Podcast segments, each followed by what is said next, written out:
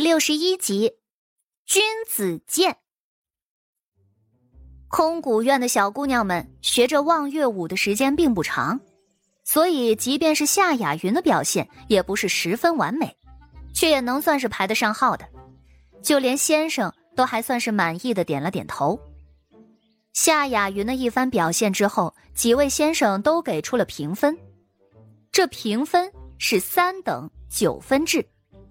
分为上、中、下三个等，每个等级里头再细分一个三个级，如此便形成了上上上中上下、中上中中中下、下上下中下下九个等级。有几位先生共同评分，结果一般不会相差太大的。若是真的十分有争议，便取其中。先生已经将众人学习望月舞的时间告知，所以此次评分应该会宽和很多。谢桥琢磨着，就夏雅云这表现，即便得不到上等，也会是中等上级。从台上下来以后，夏雅云冲着谢桥低声说了一句：“谢桥，你最多就是个下等。”谢桥还没说话呢。却听几个先生坐的位置上传来了问话声。为什么窃窃私语？夏雅云听到声音，身体一绷。只见赵玄景目光如炬。先生在场，你偷偷摸摸说了什么？几位先生听到太子这话，心里头都是一紧。太子果然还是以前的太子啊。这小姑娘们凑在一起，难免有互相打气的，说上两句话也没什么的呀。只见谢桥一脸坦白的说道：“他说，我是个下等。”夏雅云的脸色瞬间就变了，她慌慌张张的解释：“我，我，我只是告诉他，这舞不是一时就能学会的。他今日只看了这几眼，考核肯定不好，指不定会是下等。”姑见你似乎只说了几个字而已，性情凶猛，并不是存有善意。赵玄景目光沉沉，似笑非笑的冷着说了一句，夏雅云身体都颤抖起来。不少小姑娘都十分同情的看着他。如果坐着的是四殿下，即便是发现他说的话有什么不妥，也不会当面质问的。可偏偏是太子殿下呀。雅云的运气着实有些不好了。剑道先生立即道：“啊，殿下，这个小姑娘年轻气盛，说错了话，还望殿下原谅。”在这书院之中不兴贵礼，先生也只是弯身拱手，看上去诚意满满。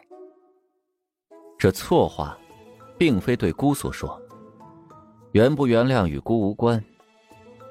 只是姑不喜他这隐瞒说谎的态度。他刚才得了几等？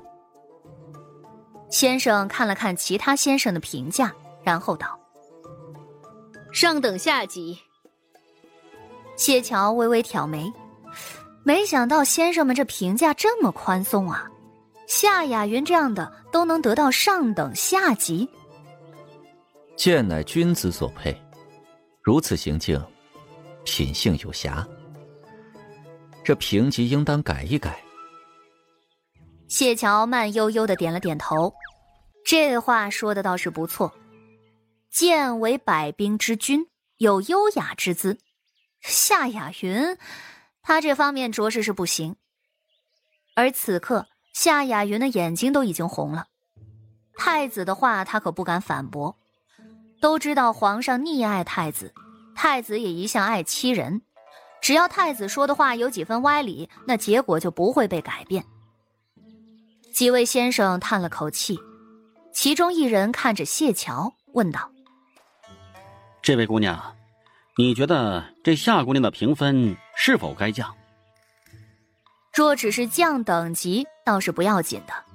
可是这每一次等级都会被记录，而记录的时候，肯定也会将夏雅云私下挑衅的事情记下来。”而且被太子这么当众点破，这名声恐怕都要糟糕一阵子。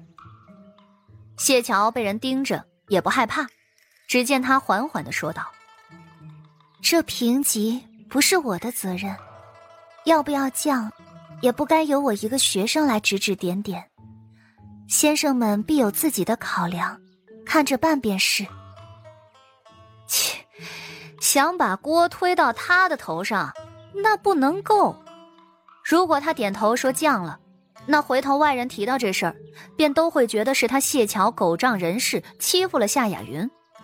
可若是他摇头说不降，那就是打了太子的脸。他又不蠢，这球他不接。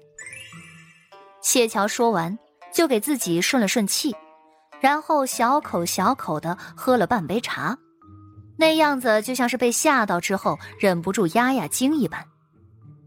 教谢桥剑道的祝先生开口问道：“殿下，您觉得他应该得几等？”便从几个评分里头选个最低的，再减一级便可了。赵玄景气定神闲，随口那么一说，祝先生便将几个先生的评分再过了一遍。评分最高的给的是上中，最低的给的是中中。差别可是有些大呀，而评五等中中的先生可是出了名的严苛，恐怕压根就没考虑过这些小姑娘学着望月舞的时间，完全是按照真实水平来评级的。若是按照中中再减一级，那就是中下了，这个成绩已经是略差。不过也是夏雅云这丫头不懂事儿。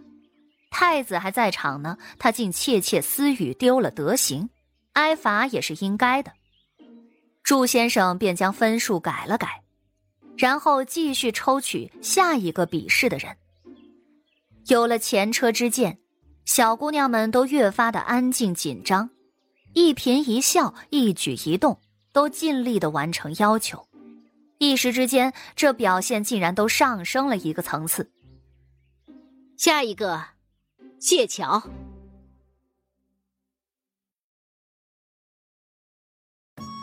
本集就播讲到，感谢您的收听。去运用商店下载 Patreon 运用城市，在首页搜索海量有声书，或点击下方链接听更多小说等内容。